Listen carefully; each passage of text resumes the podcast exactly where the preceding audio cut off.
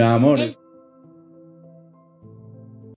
Hola, hola, qué gusto tenerlos por aquí, un nuevo capítulo en nuestras vidas, ya el cuarto para ustedes de La Bella y la Bestia podcast. Hoy tenemos un episodio muy especial y tenemos un invitado que en realidad queremos mucho y nos ha impactado la vida y cuando nos sentamos a ver los títulos de los capítulos dijimos sí o sí, este, este episodio es para él y se llama Hay que creerse el cuento. Total, a través del primer capítulo les dijimos, venga, vamos a invitar personas aquí que han aportado valor a nosotros, que han tenido cierta influencia directa o indirectamente con nosotros. Y cabe destacar que por ser nuestro primer invitado, tenía que ser alguien que su relación con nosotros y su impacto sea directo.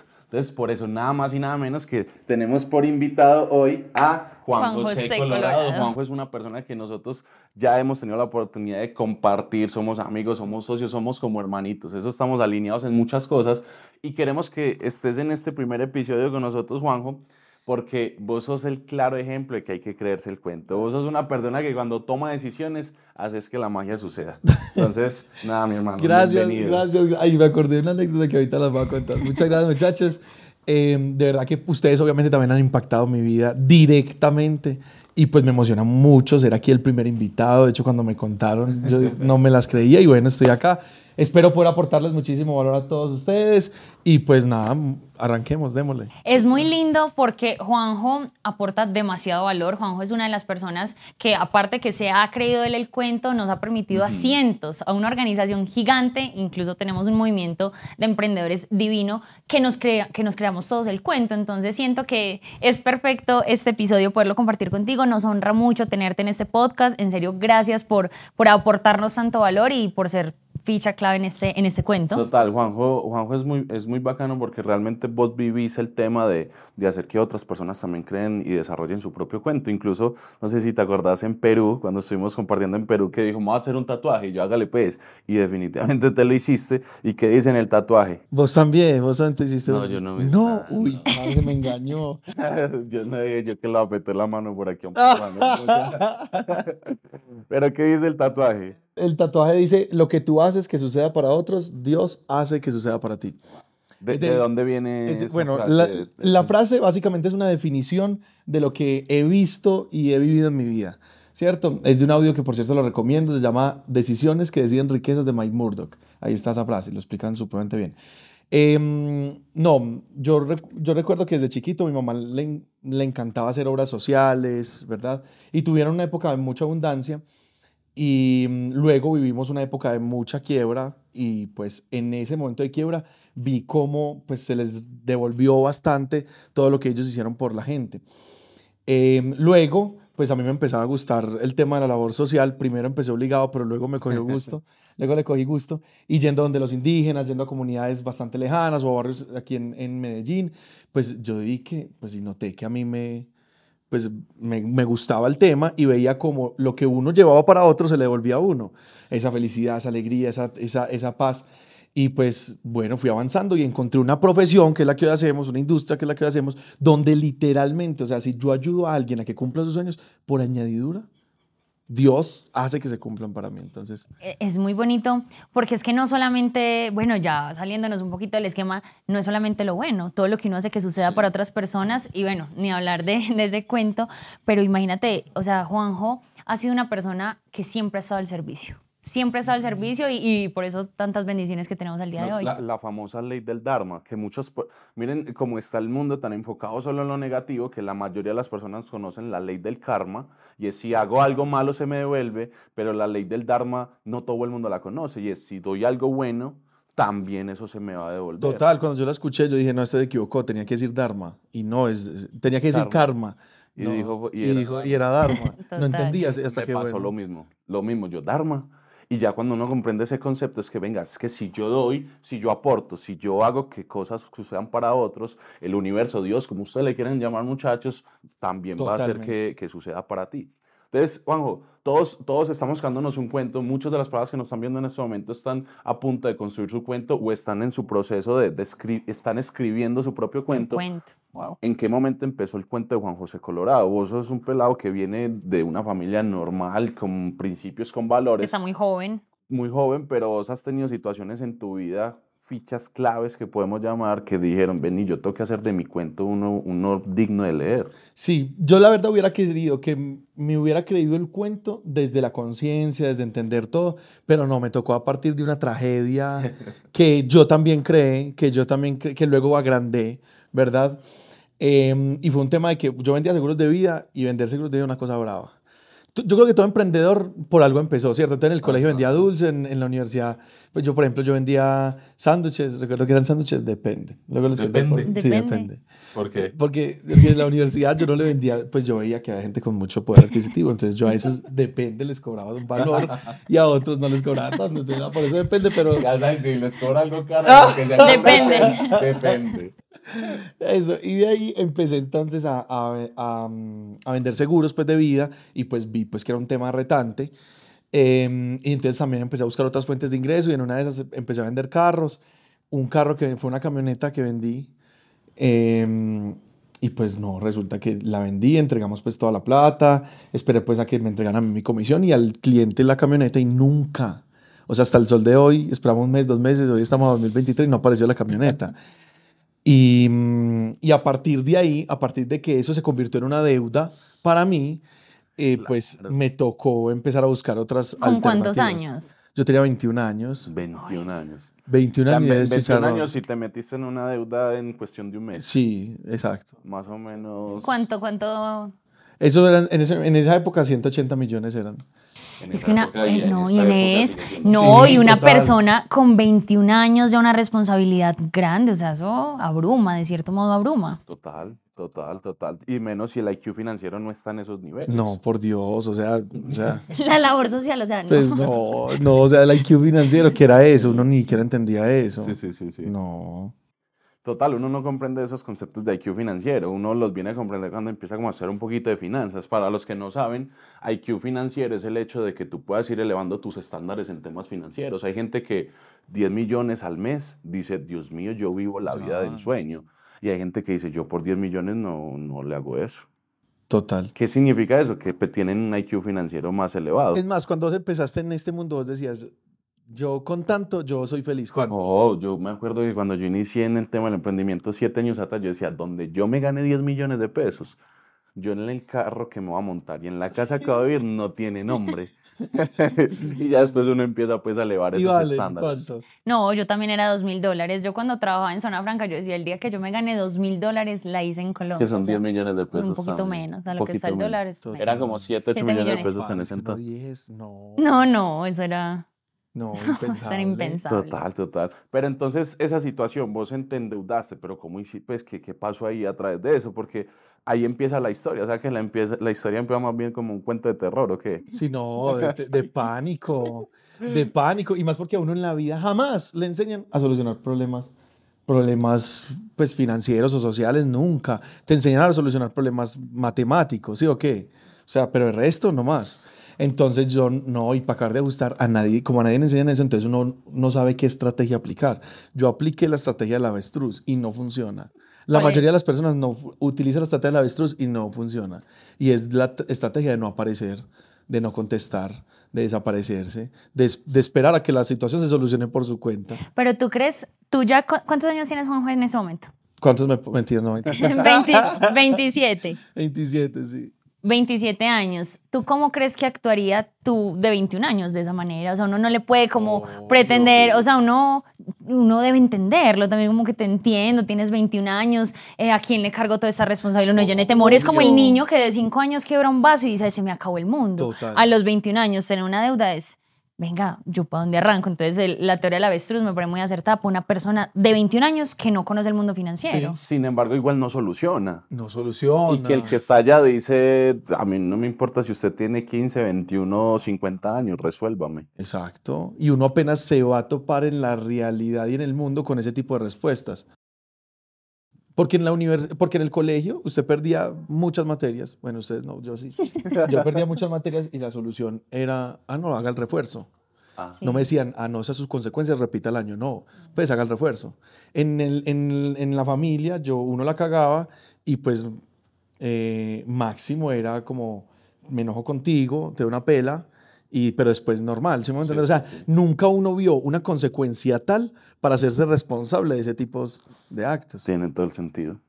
Tiene todo el sentido. Entonces, a partir de ahí, Juanjo empieza con un tema de una deuda y eso te exige a que, o sea, ¿qué empezaste a hacer? ¿Qué accionares empezaste a hacer? Porque mucha, seguramente mucha gente nos está viendo y no está endeudado en 180 millones, pero puedes 5 millones sentirlo, hacerlo sentir igual de abrumados que te sentías vos en ese momento.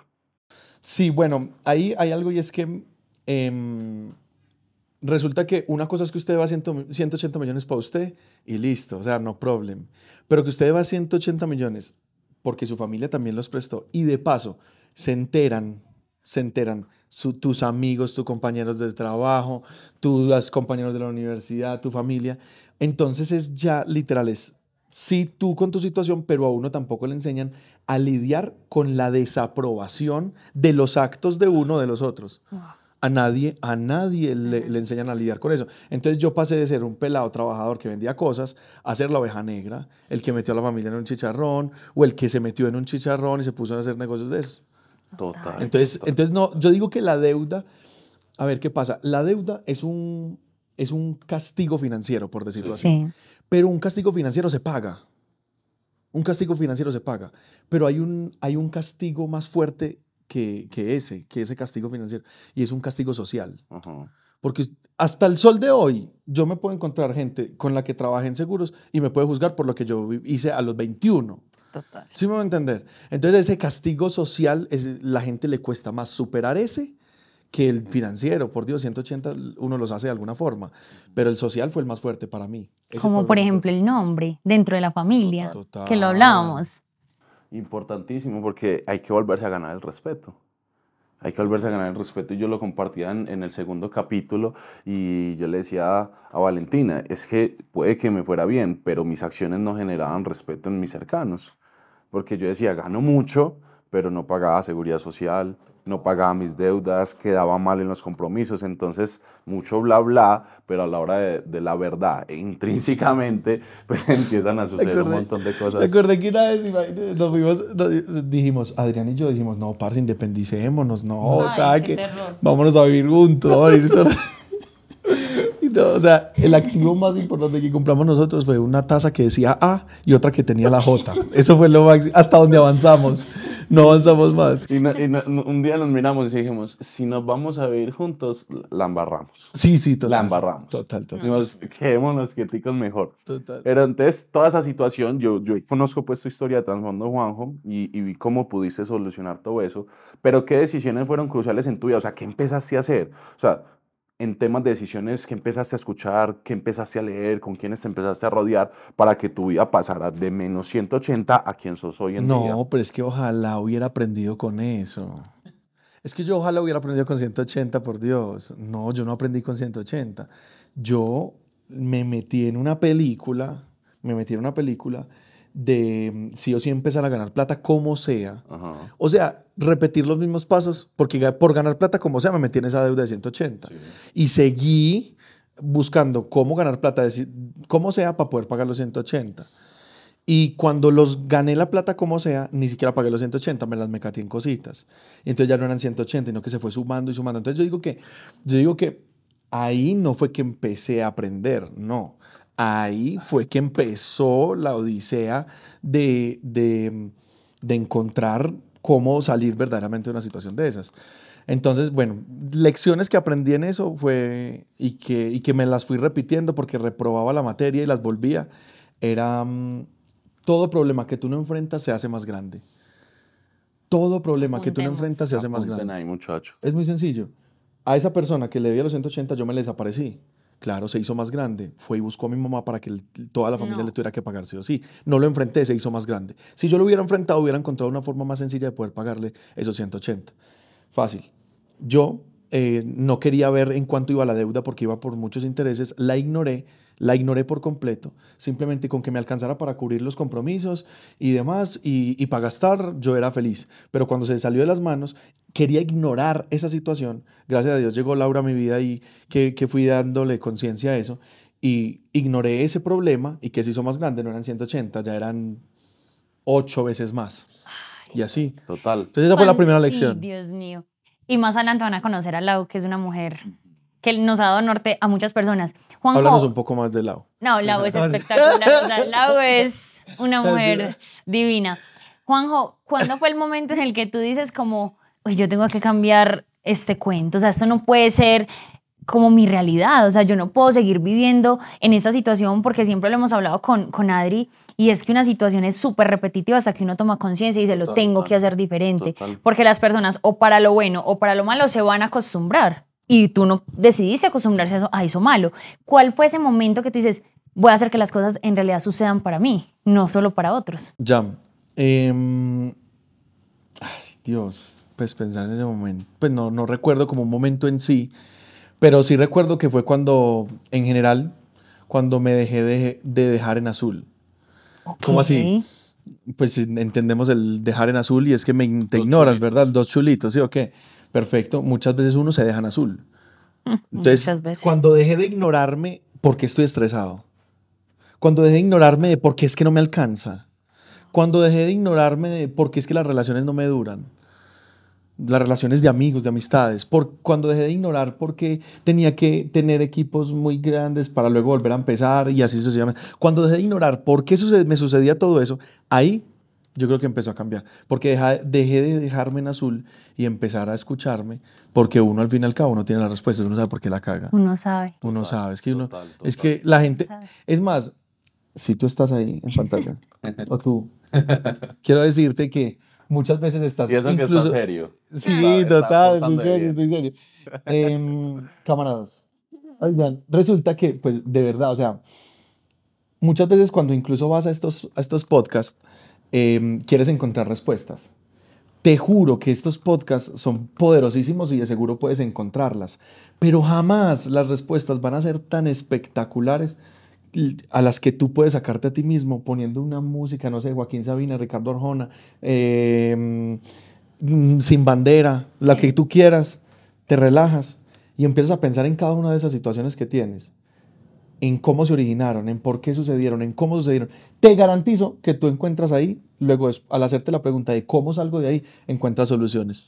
Eso es muy poderoso. Hay muchas personas y yo siento que la mayoría vimos en ruido. Las redes sociales son un escándalo, o sea, y te lo puedo decir. O cuántas personas mientras se bañan, mientras van en el carro, siempre tienen que tener música, siempre tienen que estar escuchando algo. Le estoy describiendo un poco a Adri porque yo le decía, amor, ¿tú por qué simplemente no estás en silencio? Porque no quieres escucharte a ti mismo. Uno tiene un millón de preguntas por hacerse, pero también está ese millón de respuestas. Total, yo, yo considero que, que yo soy una persona bastante ruidosa y es que yo no, no, no, no quiero estar en silencio. Si yo estoy almorzando, quiero estar escuchando un podcast, quiero estar escuchando música o viendo un programa, lo que sea.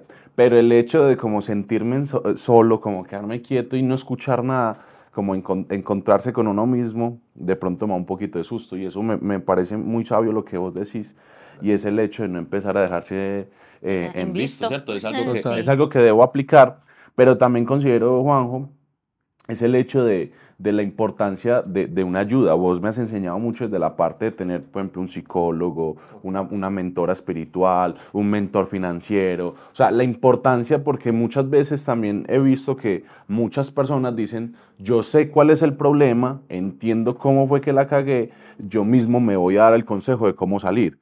Pero si está la misma mentalidad, es bien difícil porque seguís con la misma información, con los mismos paradigmas, quizás con las mismas creencias que tiene uno desde chiquito. Entonces es bien importante que uno tenga las, las propias respuestas, pero no está además esa ayuda de externos, Total, como vos no, me has que- puesto de ejemplo muchas veces. Total, es que cuando uno se escucha a uno mismo, uno en el cómo, uno en el cómo, uno ya va diciendo, uy, es que en el cómo tengo, por ejemplo, montar un negocio.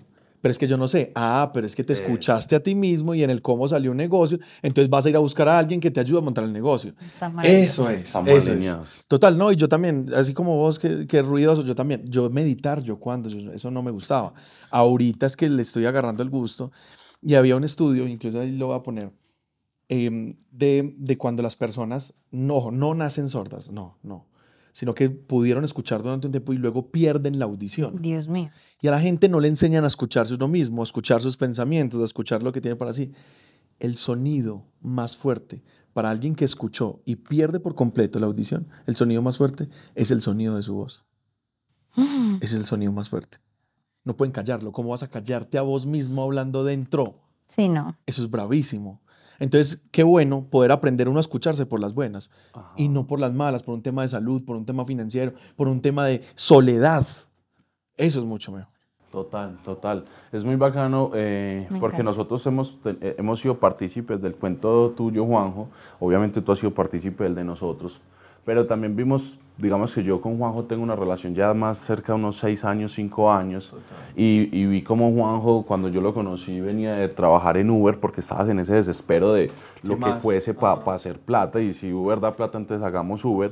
A ver un proceso de, de un Juanjo a, a estar hablando en tarimas frente a 10.000 personas, de ser reconocido en Dubái, hemos tenido la oportunidad de viajar al mundo juntos y ser una persona que hoy agrega valor. Pero es muy bonito también porque es que no es un valor de yo de un momento, yo salí de la nada. em, y yo una vez te lo contaba, creo que te- por ahí está el mensaje en, en Instagram, en WhatsApp, que yo le decía, te admiro mucho por un tema y te lo repito acá para que quede grabado y lo veamos unos 10 años. Y es que vos no solo saliste de un problema, saliste triunfante. Porque hay mucha gente que dice, pues yo debo 180 millones, entonces ¿cómo me enfoco en pagar 180 millones? Salí del problema. Pero vos hoy sos una de las personas más reconocidas en lo que haces. Entonces eso es muy bacano. Pero eso es una consecuencia de las decisiones que tomaste. ¿Qué empezó a pasar? Y ahorita mencionabas algo y es, yo me metí en deudas y en problemas por querer todo ya. Y ahí es donde entra algo muy importante y es que todo está a su tiempo.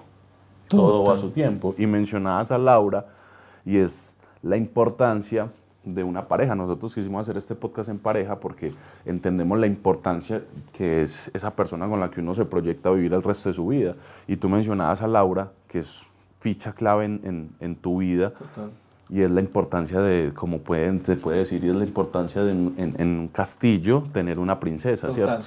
total. Entonces, ¿cuál fue el momento en que todos esos problemas, porque la, la idea es mostrarle a las personas también, y cuál fue la solución? ¿Qué hizo Juanjo para poder hoy estar donde estar? Lo que yo empecé a hacer fue mm, encontrar referentes, ¿cierto? O no, bueno, primero de reconocer en dónde estaba. Reconocer que en serio estaba en una situación difícil, o sea, reconocerlo. Porque muchas veces la gente simplemente no lo reconoce, ¿cierto? Entonces, lo primero es reconocerlo. Lo segundo, bueno, salió el cómo, bueno, cómo. Entonces tenía que buscar otras fuentes de ingreso porque por más carreras que yo hiciera en Uber, muchachos, por Dios, ¿cuándo iba a pagar eso? O sea, no había forma. Entonces, busque el cómo y gracias a Dios, cuando usted empieza a buscar el cómo, hasta ni siquiera tiene que encontrarlo, lo encuentran. Y a mí me llama una señora que me dice, mm, Glo, me llama una señora y me dice que me quiere presentar un negocio. Y cuando me dicen que me quieren presentar un negocio, yo simplemente volteé los ojos y yo dije, ay, yo ya sé qué es esto. Y ¿Para dónde va? Sin embargo, yo dije, ni bobo que me pusiera yo bien, bien llevado y de exigente, ¿no? Yo escuché. Y bueno, y escucho y empiezo pues. Y cuando elijo el vehículo, o sea, elijo la industria en la que hoy desarrollamos, cuando la elijo, em, entiendo que había que destacarse. Por alguna forma había que destacarse. Porque cuando yo voy a eso, entonces yo veía a Adrián hablando en público. Yo veía a Valen súper- relacionándose súper bien, mejor dicho, en excelencia, pues llevando un cúmulo de personas increíble a, a- a los eventos. Y yo veía eso, entonces yo dije, no, yo tengo que empezar a destacarme, ¿cierto? Entonces el tener personas como ustedes en el camino, referentes, me obligó a mí, yo no me puedo quedar atrás, o sea, yo tengo que hacer lo mismo. Y entonces empecé a hablar como Adrián. Hasta Bueno, ahí, ahí la historia y es que Juanjo pues y Adri trabajaron mucho junticos al, al inicio. Sí, Al total. inicio, los no, inicios de gracias a Juanjo. Dios, gracias a Dios, Adri me cogió. Em, entonces yo empecé a hablar como Adrián hasta que ya luego fui cogiendo mi, mi esencia, me fue soltando, pero los ejemplos, los que Adrián decía, yo dije, estos funcionan. De hecho, de Adrián el ejemplo del billete, Ajá. del deci- bueno, luego les cuento Ah, sí, sí, Eso lo sí. aprendí de Adrián, hasta el sol de hoy lo digo. Yo también. Listo. y miles de personas utilizan ese ejemplo. Listo. Eh, luego entonces empecé a ver cómo tú, Valen, siempre has tenido una capacidad, una influencia de, de- de que las personas se identifiquen contigo y te alcen la mano. Entonces yo dije, no, ¿yo cómo hago? Pues, vení, ¿qué es lo que hace Valen? Y yo dije, pues Valen sonríe la mitad del tiempo y yo también puedo hacerlo. Eh, se preocupa por la gente, les interesan ellos, yo también puedo hacerlo y empecé a hacerlo. Así de una manera genuina como lo haces tú y yo dije, no, pues ya ahí y me fui yendo y fuimos encontrando en el camino otros referentes que pues iba copiando eso y, y esos referentes que me ayudaron pues como yo a desarrollarlo. Y listo, no, pues es que, es que ojalá yo pudiera contar todo lo que hice para salir de la chicharrón. Es que eso es, es que eso son, eso es escalar el Everest, eso es pasar el Amazonas, nadar el río Magdalena. Juanjo es un, es un loco soñador, pero vamos a enfocarnos en un loco, porque yo me acuerdo mucho que Juanjo cuando habla de mí así tan lindo, pues yo también estaba iniciando en la industria y, y, es muy curioso cómo ganando un poco más que yo, porque tampoco voy a decir que estabas ganando un poco más que yo, Juanjo decidió alquilar oficina. Total. Y yo le, y yo le decía... Y yo decía, yo, que antes yo decía, yo, yo, Juanjo tiene una visión súper amplia, y yo, es un loco, es un loco soñador, pero se atrevió a hacer cosas que muchos no, y por eso quizás vas donde eso, vas. Eso es muy bonito resaltarlo porque yo ganaba en ese entonces quizá el doble de lo que empezó Juanjo ganando. Hablemos de cifras. Y yo de no, pronto, sí. no, yo estaba ganando unos 2 mil dólares, 10 millones de pesos. Juanjo apenas estaba iniciando, se ganaba, no sé, un millón de pesos, ya muy poco. Y me dijo, voy a alquilar una piscina. Y Ahí lo, lo, vamos a catalogar bestia financiera. Sí, a la, la bestia, bestia, bestia financiera.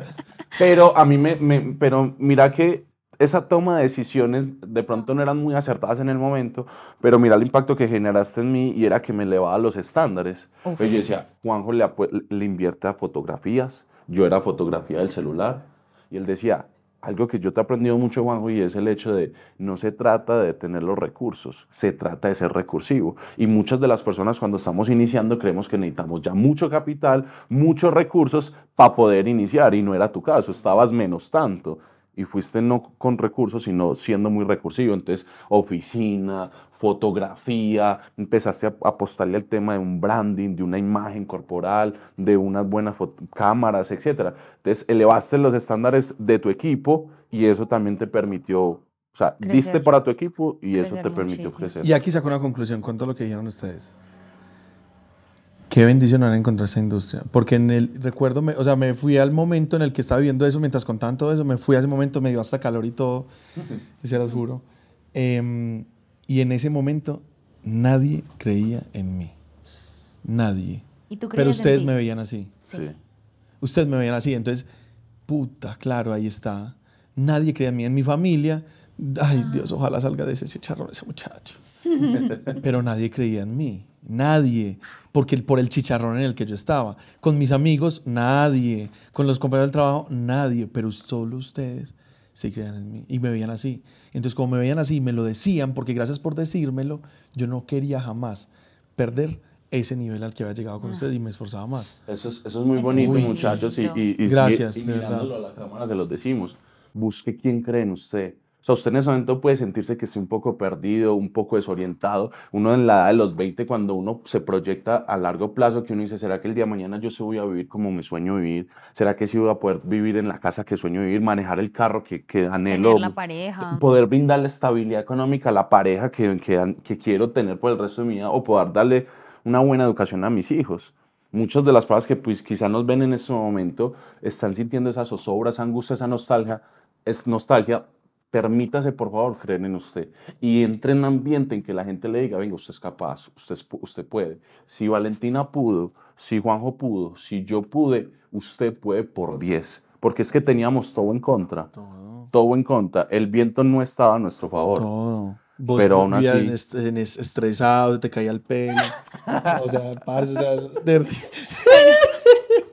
Pero en serio, muchachos. No, pero en serio, crean ya vamos, de verdad, que sí. después el hay que, creer, hay que El pelo creerse el vale. cuento. Bueno, y voy a terminar con la última, Juanjo. Obviamente, hay que creerse el cuento. sí, sí, no se les cae el pelo. En algún momento dijiste, parce, este cuento no es para mí. O sea, no, no, no voy a tirar la toalla. No, eso es, definitivamente, este cuento no, es- no es mío. A, a veces me toca decir que sí, pero en esta vez que estamos hablando así, en confianza aquí entre nosotros, 100 mil, eh, no, parce, la verdad, yo no vi- pude vivir ese momento, Valen. Es que cómo, cómo yo me daba el lujo. Es que, es que la verdad, hoy las personas que no se creen el cuento, eso es un lujo. Ajá. Eso es un lujo que la gente no sabe que compró. Y después decir, ah, no, no me lo creo. Imagínate yo en la situación, con las deudas que tenía, con el chicharrón que tenía, con, con todo lo que viví, yo decirme, ah, no, no me la creo. Eso era un lujo. Eso era un lujo. sí, Entonces yo sí. no sé ustedes ahí al otro lado de la pantalla, si usted tiene el lujo de decir, no creo en mí. Y si tienes el lujo, qué bendición sería que literal venda eso, regálelo, regálelo. y no se permita más tener el lujo de no creer en usted. Wow. Total, total. Eso quiero compartirles una historia, muchachos, como para ya ir cerrando el, este capítulo, Juanjo. Esperamos tenerte en muchos más episodios. Sé que Espero tenemos mucho valor por aportar, porque recortamos esa historia y muchas experiencias. Pero hay una historia que no recuerdo si es puntualmente Napoleón Hill, póngale el nombre que usted quiera. Pero resulta que Napoleón Hill, yo sé que ustedes dos se saben esta historia, pero seguramente muchas personas No. no. Y es, lo que, y es algo que te sucedió a vos, y es el hecho de que Napoleón Hill quería conquistar una isla. Esa historia es Entonces, mía. Esa historia no es tuya. Es mía. Mi amor, es de Napoleón Hill Pero y la me la estoy escuché. inventando yo. Este, Alejandro Magno. Alejandro Ah, bueno, Alejandro Magno. Sí, sí, Alejandro Es que Napoleón Hill, yo estoy en pienso y hágase Sí, rico. sí.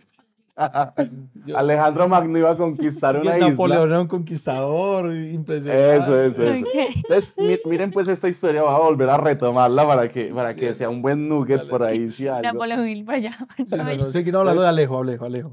Alejandro Magno, resulta que, que hay una historia muy bonita y es la de Alejandro Magno, y es el hecho de que Alejandro quería conquistar una isla donde había un ejército que nadie había podido conquistar. Las costas claro, de Felicia, Las sí. costas de Felicia. Entonces resulta que Alejo llega y arranca, Alejo acá en confianza, y llega y arranca con todo su ejército y dice, nosotros vamos a ser los primeros. Entonces cuando llega, ponen todos los barquitos, llegan y se bajan y empiezan a armar sus, sus, sus cabañas y demás se dan cuenta que el ejército que, que estaba ahí y que querían conquistar era cinco veces más grande. O sea, si ellos eran 3.000 guerreros, los otros eran 15.000. Adicional a eso tenían las murallas, todo, y ellos estaban en espalda al mar. Entonces empieza, la primera noche empieza a circular un chisme entre los guerreros de, de Alejandro Magno, y es el hecho de que no somos capaces. Nadie ha podido conquistar nunca esta isla. Son cinco veces más que nosotros. Tenemos todo en contra. Ellos tienen mejores armamentos, están bien alimentados, no vienen de viajar 15 días en el mar. Entonces empieza a regar ese chisme y Alejandro se da cuenta que incluso sus guerreros más fuertes estaban dudando. Entonces llega y llama a su guerrero más fuerte en su mano derecha y le dice, vamos a tomar una decisión. Vas a quemar todos los barcos. Y mientras todos los guerreros estaban durmiendo, incendian todos los barcos. Resulta que al otro día Alejandro llega y les dice, solo hay dos formas de que usted vuelva a ver su familia. Solo hay una forma que usted vuelva a ver su familia, perdón, y es en los barcos del enemigo. Ay, de- O sea, no había opciones. O sea, no había la opción de devolverse, porque muchos querían irse. La única opción de usted volver a ver su familia era en el barco del enemigo. Y- Ganaron la guerra. Y ahí es donde nace esa frase que la quería compartir porque era tu caso. Vos no tenías cómo devolverte. Vos ya habías quemado tus barcos. Muchas personas no toman la decisión de hacer algo en serio, de meterle en serio, porque todavía tienen la opción de volver a un trabajo. Total. Todavía tiene la opción de volver donde, a la casa de la mamá o del papá. Todavía tiene la opción de decir, ay no, mejor no, no tomo, no- mejor no me arriesgo. Pero cuando ya uno quema los barcos, si uno toma la decisión, o lo hago, lo hago, es que se gana la batalla. Total. Totalmente. ¿Te gustó la historia de Y ya lo que, no, y ya para concluir lo que es Juanjo al día de hoy, porque él nos contó ese proceso, pero Juanjo al día de hoy es un gran empresario, es un gran inversionista, ni hablar de las cifras que ahora está cobrando, de la mentalidad, de lo que ha construido. O sea, en realidad Juanjo es digno de admirar y por parte mía, en serio que hay que creerse el cuento. O sea, en todos los sentidos. En, tú me has inspirado en redes sociales, en la excelencia, en absolutamente todo. Entonces, por eso era tan especial para nosotros tenerlo aquí, tenerlo en nuestro hogar, tenerlo en nuestro podcast y que ustedes lo puedan escuchar y saber que tenemos una relación tan unida. O sea, Dios me premia con estas personas que, que nos permite conocer y unir estos propósitos tan grandes. He podido viajar con Juanjo, he podido estar en su casa, he podido, o sea, compartir tantos sueños y por eso es tan lindo tenerlo aquí en este podcast y seguramente lo van a conocer un poco más en otros capítulos y pues obviamente Juanjo, no sé Total. quieras decir Me algo. gustaría que concluyeras con algo, Juanjo, y es, ¿cómo, ¿cómo podrías decirle a la gente el tema de venga, hay que creerse el cuento? O sea, ¿cómo, cómo concluirías este podcast de, que tiene por nombre hay que creerse el cuento? Yo creo que lo primero es definir cuál va a ser tu proyecto de vida, pero cuando digo tú hago énfasis en tú, o sea, ese tú va con Arial rojo y en negrilla, sí o sí. Porque el tú, porque hay un montón de gente que es abogada porque quiere que porque la familia quería que fuera abogado, porque es empresaria, porque, porque tenía que seguir con la empresa de los, de los papás, pero no tomaron la decisión por sí mismos de ser lo que querían ser. ¿Cierto? Entonces, lo primero, proyecto de vida. Mi éxito empezó a surgir cuando yo definí quién quería ser, cómo quería hacerlo, cuánto quería ganar, en qué forma quería ganarlo y así. Listo, eso es lo primero. Y lo segundo, yo creo que no perderse ni por un segundo la bella y la bestia. Oh. Créanme que, créanme que este podcast, ellos no tienen ninguna necesidad de tener tremendo equipo de producción, de pensar cómo han pensado cada uno de los capítulos y los episodios para ustedes. No tienen ninguna necesidad, pero ellos los han creado. ¿Para qué? Para que personas como tú se crean el cuento. Así que, de verdad, no- yo creo que son los que ustedes tienen que decir eso, pues yo lo voy a decir por ustedes. Déjenme, denme el honor. Siempre Claro quise decirlo. sí. Suscríbanse aquí abajo. suscríbanse acá abajo. Suscríbanse aquí abajo. Y que prenda la alarmita, la, la, la- la campanita, de que cuando salga un episodio, usted sea el primero en ir a verlo. ¿Listo? Así terminamos este grandioso capítulo y nos vemos en el siguiente, que es ¿Quién toma las decisiones? Obvio yo. Obvio. Obvio, Obvio, yo, obvio, ¿qué va a decir? Ay, ¿para qué lo trajimos? Bueno, lo va a decir a Laura. Nos vemos en el siguiente episodio. Chao, chao.